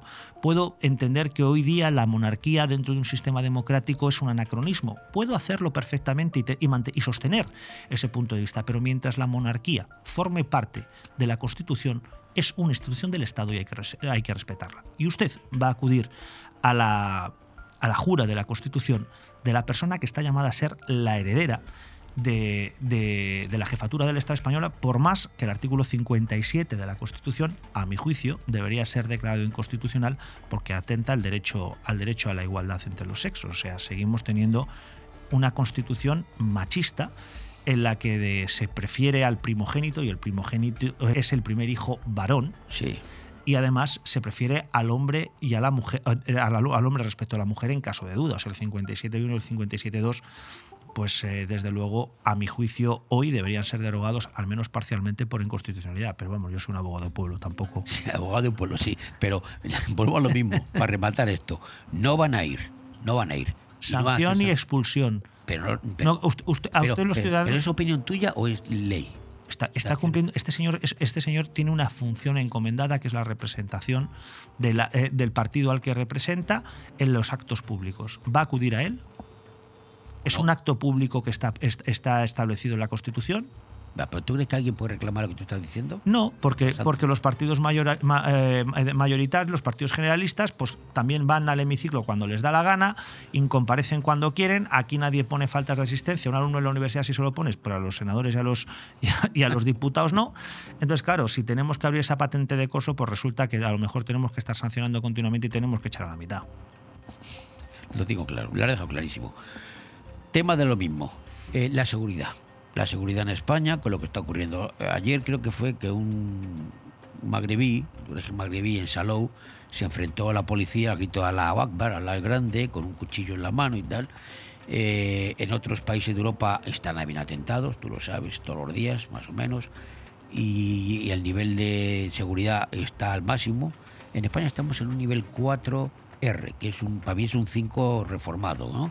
Y incluso ya ha habido algunos cuerpos de fuerzas del Estado, algún sindicato de la Guardia Civil, creo, que ha empezado a decir que no estamos en el momento, que, que había que apretar un poco más, que había que tener más seguridad, que no están conformes como está haciendo. ¿Tú crees que en España estamos eh, al nivel adecuado en seguridad con respecto a lo que está ocurriendo, sobre todo por la actual guerra que hay en, en- en Oriente Medio? Bueno, planteas varias cuestiones. La primera de ellas, ¿existe suficientes fuerzas y cuerpos de seguridad del Estado en la calle? Obviamente no. Eh, además, la, forma en la que estamos haciendo las pruebas de acceso para los, fuer- las fuerzas y cuerpos de, seguridad del Estado y para el propio ejército deja muchísimo que desear. Con lo que, lo- con lo que tenemos, tenemos muchísima, muchísima suerte de que tenemos una población emocional y conductualmente contenida, porque desde luego si hubiera un, si hubiera un problema de desórdenes públicos tendríamos problema para poder resolverlos con las fuerzas y cuerpos que tenemos act- actualmente. Y yo sinceramente creo que no ha habido un mayor repunte de violencia, dejemos, eh, de violencia islamista, de violencia religiosa, porque creo que si lo que pretenden es beneficiar a los palestinos o de alguna manera apoyar a los palestinos que están en su lucha en la franja de Gaza, flaco favor les hacen eh, llevando el conflicto mediante el terrorismo a países terceros que ahora mismo son un tanto ajenos al conflicto porque les va a obligar a posicionarse. Y un conflicto generalizado creo que no le viene nada bien a los palestinos. Una cosa fuera de guion que se me ocurre ahora. Hemos comentado antes un reportaje, hemos leído de, de Carlos Lim, el millo- multimillonario este El mexicano.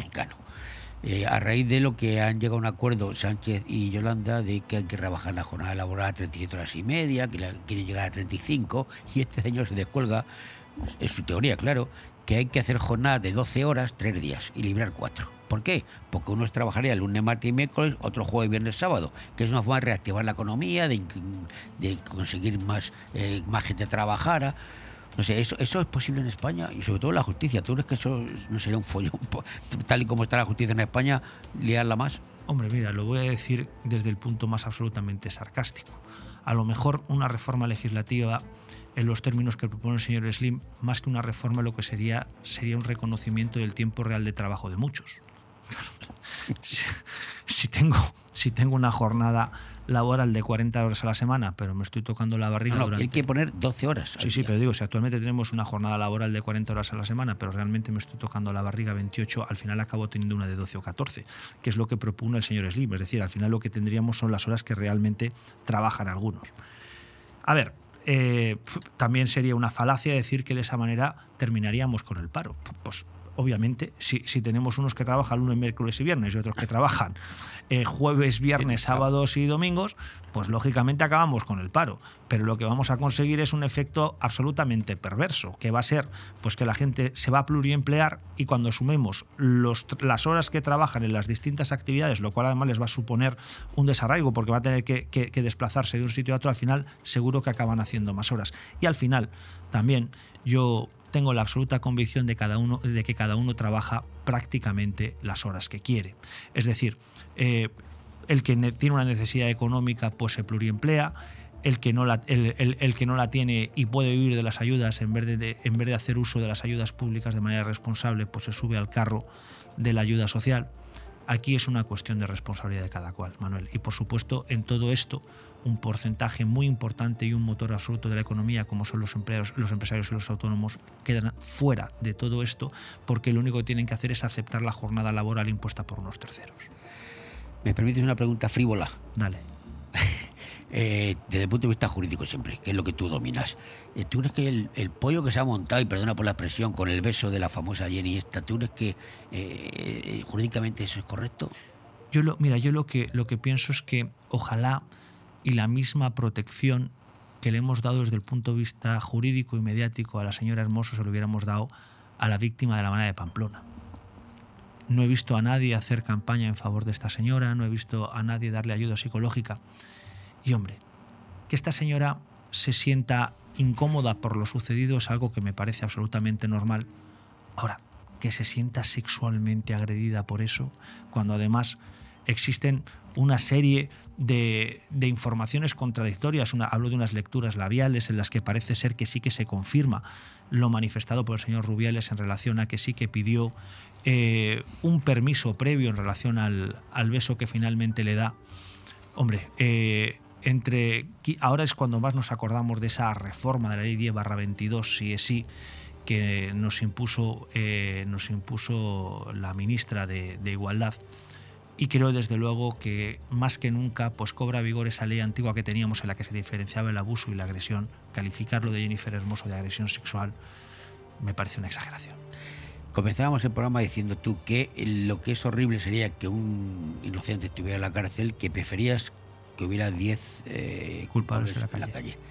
Y la ley de sí ha, ha puesto mil y pico, ciento y pico en la calle violadores y mil y pico les rebajó la condena. Sí, pero es que además va a meter, va, va a conseguir el efecto más indeseable que es meter, quizás no inocentes, pero quizás meter a personas en la cárcel muchísimo más tiempo que el, que que el que debería. Es decir, desde el momento en que todos son agresiones sexuales, conductas que a lo mejor pueden tener una relevancia penal menor, pueden dar lugar a penas que desde luego no se correspondan con el desvalor jurídico de la acción realizada. Ha sido un placer hablar contigo, Francisco González. Eh, ¿Te gusta fútbol? Bastante. ¿De qué equipo eres? Era del Barça. Eh, eh, Era del Barça, pero ahora... ¿Ahora qué pasa? ¿Qué te ha pasado? Pues que como el Barça está politizado y detesto la política, he vuelto al equipo de la ciudad donde estudié y soy bético. Ah, eres del Betis. Soy bético. Bueno, pues ayer, ayer metió un golazo el ese que echaron del Madrid, Isco. Ser, ser bético es como ser del Atleti, pero más sufridor. Más sufrido. Más sufrido. O sea, en Sevilla son, son los señoritos, ¿no? Los de Sevilla son los señoritos. Yo, yo, yo todavía soy de la época de Finidi, de Nilsson y Lopera. Ay, lo opera. Ese es de las estampitas, ¿no? Buenísimo. Eh, muchas gracias. y bueno, y enhorabuena por haber dejado de ser del Barça, digo. Muy bien. Venga, hasta ahora. Aupa Betty. ¿Cómo dicen? Eh, Viva man el Betis, man el- el Betis más que pierda. man que pierda, eso. Bon Radio. Nos gusta que te guste. Todo el arte y el sabor del sur en Benidorm lo tienes en la Taberna Andaluza. Menús del día, tapas, raciones, arroces y carnes con ese sabor especial de Andalucía. Huevos rotos con jamón ibérico, fritura de la bahía, croquetas surtidas y mucho más donde elegir. Reservas al 96 585 1087. Te esperamos en calle Esperanto de Benidorm. Recuerda, en Benidorm lo mejor de Andalucía está en la Taberna Andaluza, la auténtica, la de verdad. En estas fiestas patronales de Benidorm, la ciudad se viste de alegría y tradición. Únete a la diversión, música y festejos y siempre que sea posible, compártelo con tus mayores. Porque desde Nos Importas, profesionales del cuidado y asistencia domiciliaria, sabemos lo importante que es el bienestar social. Cuida de los tuyos. Os deseamos unas felices fiestas. Allá donde mires, arriba o abajo, Grupo Pecal lo tiene en y pintado. Y nunca mejor dicho, ahora las paredes y suelo de tu garaje relucirán como nunca. Además de realizar pavimentos industriales y deportivos, impermeabilización y rehabilitación de superficies y fachadas, el mundo de la pintura no tiene secretos para nosotros. Entra en pecal.es y decide de qué manera podemos ayudarte. Grupo Pecal, desde Altea, para todo el mundo. Calidad, clase, carácter, excelencia son sinónimos de Restaurante Juan Abril. Porque ¿dónde vas a comer y cenar mejor que en el mismo paseo marítimo de Altea con el mejor trato y servicio deleitándote de una magnífica fideuá con fideo fino con foie, un tartar de atún, de salmón o stick tartar de carne y los más exquisitos arroces de la mejor cocina de siempre? Reserva tu mesa al 96 584 37 22. Restaurante Juan Abril. Paséis del Mediterráneo 14, Altea. Ah, y parking gratuito. Atención aficionados a la bicicleta, os esperamos el viernes 3 de noviembre en Finestrat con el Extreme Bike Night. Circuitos de dual slalom con cuatro categorías por edades, desde peques menores de 6 años hasta jóvenes a partir de 14. Apúntate gratis en el 606-936-432. Organiza Concejalía de Juventud y de Deportes. Extreme Bike Night en Finestrat, porque en Finestrat lo tienes todo. Bon Radio. Nos gusta que te guste. Y hace años, los que tenemos cierta edad, cuando llegaban estas fechas, vísperas del el 1 de noviembre, la fecha de todos los santos, pues en España todos nos acordábamos de don Juan Tenorio. Y era la obra por antonomasia de la noche. El- me acuerdo en televisión, en todos los sitios. Antes del Halloween, claro. Yo digo Halloween o Halloween, no lo sé. Ahora ya las cosas han cambiado. Las cosas han cambiado. Ahora el Halloween parece que es lo que prima. Pero bueno, siempre hay gente que mm, recuerda nuestras tradiciones y vuelve a recordar al Tenorio. Y uno de ellos es Manuel Palazón. Don Manuel, ¿cómo estás? Buenas tardes. Hola, buenas tardes, ¿qué tal? Tú también eres de Tenorio, por lo que sé, ¿no? Por lo que veo. Hombre, desde hace unos cuantos años estamos reivindicando el Tenorio como lectura dramatizada en pueblecitos de la comarca, el principal venidor, claro que sí. A ver, cuéntanos, cuéntanos, porque eso es el acto que va, va- vais a tener mañana, día 31 de octubre, a las, a las 7, en el Salón de Actos del Ayuntamiento. Explica qué es Don Juan Tenorio, lectura dramatizada, porque yo el Tenorio lo he visto, pero... Sí, es una programación cultural del ayuntamiento y nos ha incluido. Ya digo, lo hemos hecho en Alfaz del Pi, en Lucía, en Finestrat, en un instituto, en Poló. Cada año lo hacemos en un sitio o dos. Y solamente lo hacemos una vez al año. Y lo digo por lo siguiente, la obra entera duraría tres horas y es infumable. Yo la he recortado, la he dejado en una horita contando los elementos más importantes de la acción. Y es lectura dramatizada, os lo aviso antes, porque no merece la pena aprenderse una obra de una hora o dos y hasta el año que viene no volverla a hacer, porque se olvida y hay que volverla a aprender. Entonces, nos da mucho resultado, vamos vestidos de época, siglo XIX, o siglo XIX, siglo XVII, vamos vestidos de época, con movimientos, todo igual, pero vamos medio leyendo el texto porque no lo sabemos bien. Pero es espectacular y gusta mucho al público. El Don Juan Tenorio, de Zorrilla, siglo XIX, está basado en el Burador de Sevilla y convidado de piedra de Tirso de Molina, siglo XVII. Y explico una cosa, que aunque es el desenlace, lo explico ya. Tirso de Molina escribió esta obra en el siglo XVII, el barroco, era un cura, el infierno, no sé qué. Y don Juan muere, por supuesto que muere, y va al infierno. Pero en la época romántica, Zorrilla, que no era cura, era más bien un vividor, dijo, "Ah, este no se va al, al infierno, muere también, pero por intercesión de la novicia Inés, lo coge la mano y se lo lleva al paraíso. O sea, la obra termina bien. He contado el desenlace, pero todo el mundo sabe cómo termina el tenorio. El malo, bueno, simpático, eh, muere. Entonces, es una obra muy interesante y lo hacemos al Pi Teatre y Tosal Teatre desde hace unos cuantos años. Y creo que lo haremos siempre. Y no para combatir el Halloween, sino para convivir con el Halloween. es no. una fiesta foránea y ahí está, que tiene mucho interés en los comercios, los niños, todo el mundo. Tiene mucha, mucho atractivo. Y la otra es una representación teatral como más seria. Las dos cosas pueden convivir. Sí, sí, pero yo lo que te quiero decir, yo te doy la gracia por por por por, eh, por poner el tenorio cuando toca, cuando toca, porque yo no por Claro. competir, no por competir con nadie, yo respeto como No. tú todas las ideas, pero tampoco podemos consentir ni permitir que se pierdan nuestras tradiciones. Y el No, no, tenorio, eso nada. el tenorio es una de las tradiciones nuestras. Hoy tú recordarás que hace 30 o 40 años, en toda España, en todos los rincones de España, luego con la televisión, y ahora todavía hay quien lo hace, pero mucho menos, mucho menos. En Benidorm lo hacemos. Mañana a las 7, representación del Don Juan Tenorio. Una horita. Y después a cenar. Una- un- ¿Cuántos actores eh, participan? No solamente estará Don Juan y a Inés, habrá más. No, no, es que he reducido los, eh, los, los personajes. Salimos siete en total. Hay algunos personajes que los he quitado, algún criado, un mensajero. los, he dejado los siete principales, pero quedan muy muy bien, ¿sabes? Queda bien. Queda don Juan Tenorio, el contrincante, la novicia, La. Celestina Sí. y los padres de los interesados. Siete salimos. Bueno, pues ya lo saben. Quien, quien quiera eh, ver una representación de don Juan Tenorio, lectura dramatizada, ya sabe que mañana tiene una cita a las 7 en el Salón de Actos del Ayuntamiento. Eh, Hay 200 localidades. eso, te iba a, llenar. eso te iba a preguntar. ¿Cuántas localidades y cómo hay que hacer para Ah, entrar? 200 y es entrada gratuita. Es una programación del ayuntamiento, Mm. no va a beneficio de ninguna asociación, a beneficio solamente del público.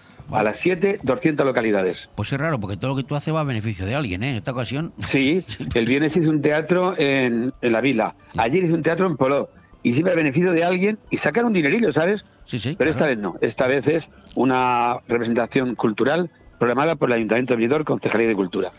Pues Manuel Palazón, como siempre, muchísimas gracias. Un saludo. A ti, adiós.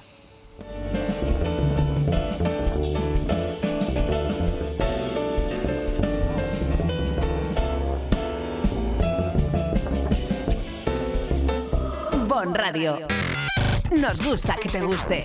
Llega el terrorífico y divertido Halloween a Finestrat. El martes 31 a partir de las 5 de la tarde tendremos fiesta en el casco histórico con pintacaras, pasacalles y merienda infantil a cargo de la Comisión de Festes. Y también en La Cala, por primera vez de manera conjunta, el Ayuntamiento de Finestrat y el Ayuntamiento de la Vila Lloyosa organizan fiesta de Halloween en el Parque Rosa de los Vientos. A partir de las 5 y media con hinchables, taller de bailes TikTok y disco infantil. El martes 31 de octubre vive Halloween en Finestrat. Porque en Finestrat lo tienes todo. Bon Radio. Nos gusta que te guste. Bueno, y ahora, ahora, ahora sí. Ahora sí, vamos a lo que vamos, porque yo soy muy pesado. Cuando una cosa se me mete en la cabeza hay que sacarla. Ya lo hemos arreglado. Quiero que escuchen ustedes las 25 canciones del rock más famosas, unos acordes solo, de guitarra. Pero de verdad, escúchenla. Siéntense con tranquilidad a escucharlo.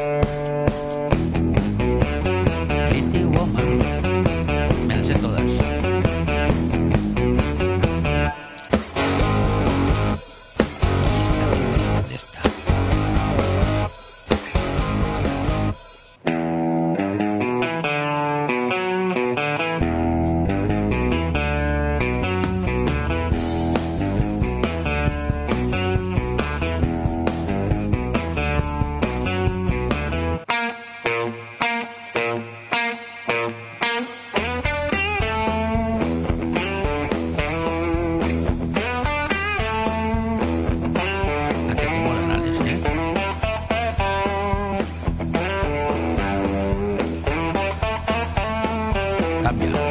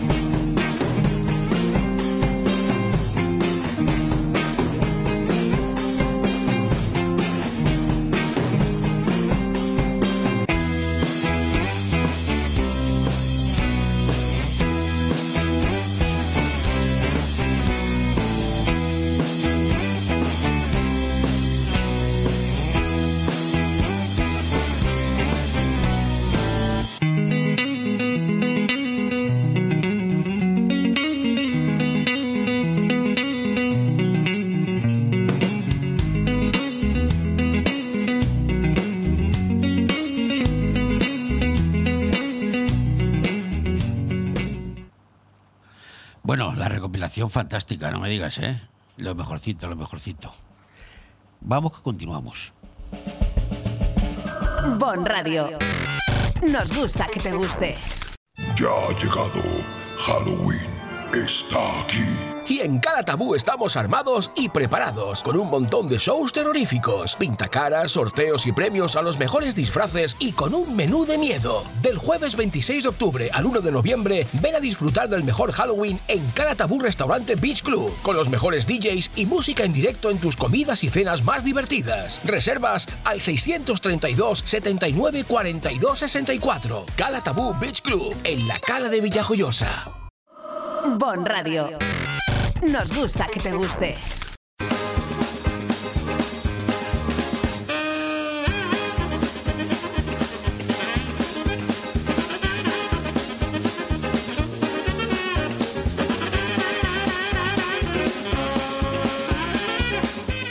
Vamos, vamos con las noticias que no han ocurrido, ni están ocurriendo, ni por supuesto van a ocurrir. La Porta denuncia un madridismo sociológico consistente en que Bellingham te marque dos goles y te pinte la cara. El disfraz de mensaje de WhatsApp de grabando audio elegido el más terrorífico de este Halloween. El gobierno de Pedro Sánchez planea prohibir todos los trayectos en patinete eléctrico que puedan sustituirse por un vete a puto pie. Una bándula, una, una bándula digo, una banda de óvulos, ¿qué, qué estaré pensando? Una banda de óvulos atraca un banco de semen y se lleva mil millones de espermatozoides. El 80% de los empleados están en contra de que su empresa les espíe, según revelan sus conversaciones privadas.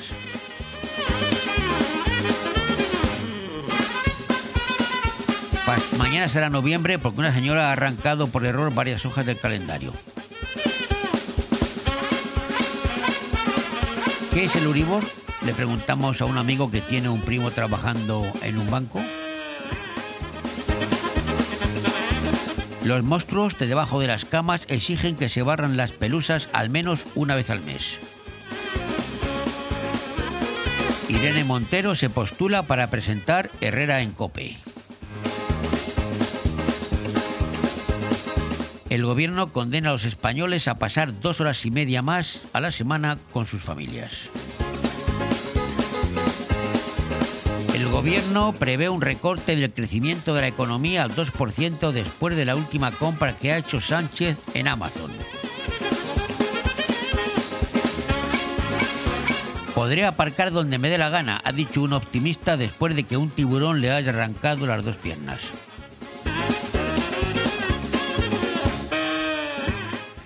Eufórico tras asistir con el Fancon a un concierto de Estopa, Pedro Sánchez anuncia que el 18 de octubre próximo será el día de la estopidad.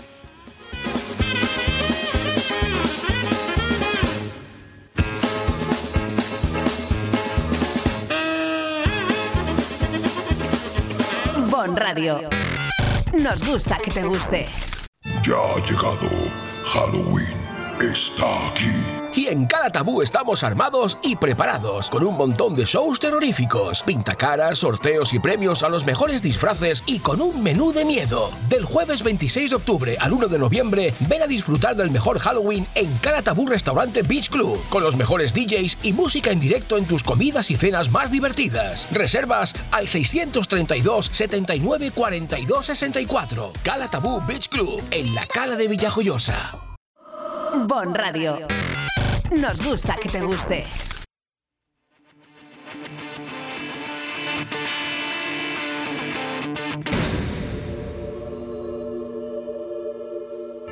Life is a mystery. Everyone must stand Venga, vamos con Madonna, un poquito de Madonna, la reina Madonna.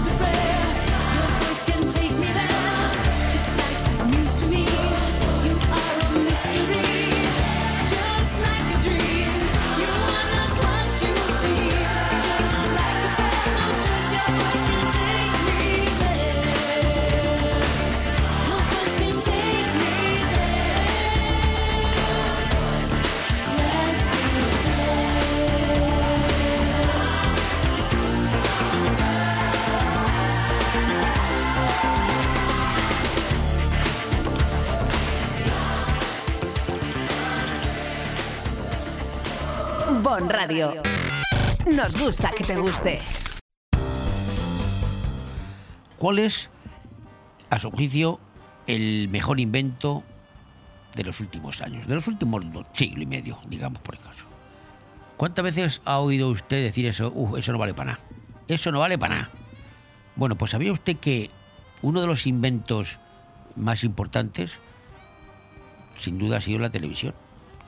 Nosotros, ¿cuántas horas pasamos diariamente frente a la televisión? Sin embargo, ¿sabía usted que la televisión, a la televisión no la veía en origen? No la veían en su origen, mejor dicho, no la veían futuro. No, no la veían futuro. La televisión, sin duda, es uno de los inventos más revolucionarios de la historia, para mí.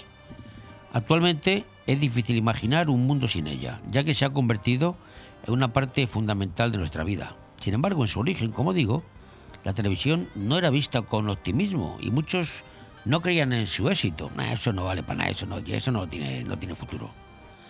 Bueno, pues la historia de la televisión se remonta al siglo XIX, cuando inventores de diferentes partes del mundo comenzaron a experimentar con la transmisión de imágenes a distancia. Sin embargo, fue en la década de 1920 cuando se realizaron los avances más significativos en este campo. En 1927, el ingeniero Philip Farnsworth logró transmitir imágenes electrónicas en movimiento, creando así el primer sistema de televisión completamente funcional. Sin embargo, a pesar de este gran avance, la televisión aún no era vista como una forma viable de entretenimiento o comunicación. ¿No? La radio, los periódicos. En sus primeros años, la televisión era considerada como un invento extravagante, ¿eh? para gente extravagante, y además era muy costoso. Solo las personas más adineradas podían permitirse tener un televisor en sus hogares y las emisiones pues eran muy limitadas y de baja calidad, claro. Para empezar eran blanco y negro, claro. Además, la Segunda Guerra Mundial y la Gran Depresión económica pues retrasaron aún más el desarrollo y la popularización de este medio. En este contexto, muchos expertos de la época pues no veían futuro la televisión. Se pensaba que la radio seguiría siendo el principal medio de comunicación y entretenimiento y que la televisión pues no iba a lograr desplazarla. Era una cosa de extravagante, una, bueno, para gente rara.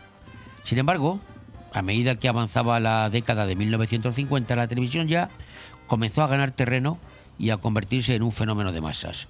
Esto se debió en gran medida a la mejora de la calidad de las emisiones y a la disminución de los costes de producción para la televisión. Además, se empezaron a producir programas de televisión específicos, lo que aumentó el interés del público. La televisión se convirtió en el centro de atención de todos los hogares y cada vez más personas comenzaron a adquirir un televisor. Los programas de televisión se convirtieron en un fenómeno cultural y surgieron estrellas de la televisión que se volvieron famosas en todo el mundo. A partir de la década de 1960 se convirtió en el principal medio de comunicación y entretenimiento. La llegada, por supuesto, de la televisión a color, la expansión de los canales de televisión y la mejora de la calidad de la imagen y sonido contribuyeron a su popularidad. En las décadas siguientes, con el avance de la tecnología, la televisión siguió evolucionando. Se introdujeron los televisores de pantalla plana, la televisión por cable, la televisión satelital y más recientemente la televisión por Internet. Hoy en día, la televisión forma parte de nuestra vida diaria. La utilizamos como para informarnos, entretenernos, educarnos y comunicarnos. Ha cambiado la forma en que nos relacionamos con el mundo y su impacto en las redes es innegable. A pesar de su éxito actual, es interesante recordar que en sus inicios la televisión no era vista, como decimos, con optimismo y muchos no creían en su futuro. Sin embargo, gracias a la perseverancia de los pioneros y a los avances tecnológicos, la televisión se ha convertido en uno de los medios más influyentes de nuestra época. En conclusión, nunca debemos subestimar el potencial de la innovación y la creatividad humana, ya que como en el caso de la televisión, puede llevarnos más allá de lo que podríamos imaginar. Y algo parecido está pasando ahora con la inteligencia artificial. Hay quien dice que eso no tiene futuro, pero verán ustedes, denle en tiempo al tiempo, denle en tiempo en tiempo a la inteligencia artificial como le dimos tiempo a la televisión.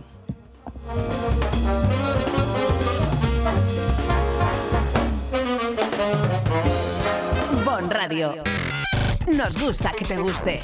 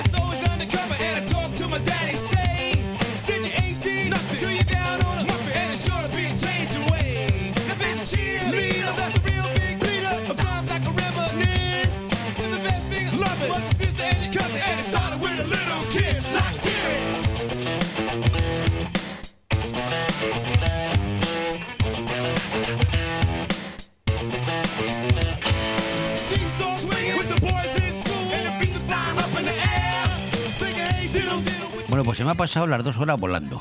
Volando, volando, volando hoy, volando vengo y vengo mañana. Mañana vengo de nuevo a la misma hora con de todo un poco, ¿no? De todo un poco hoy, mañana aire fresco.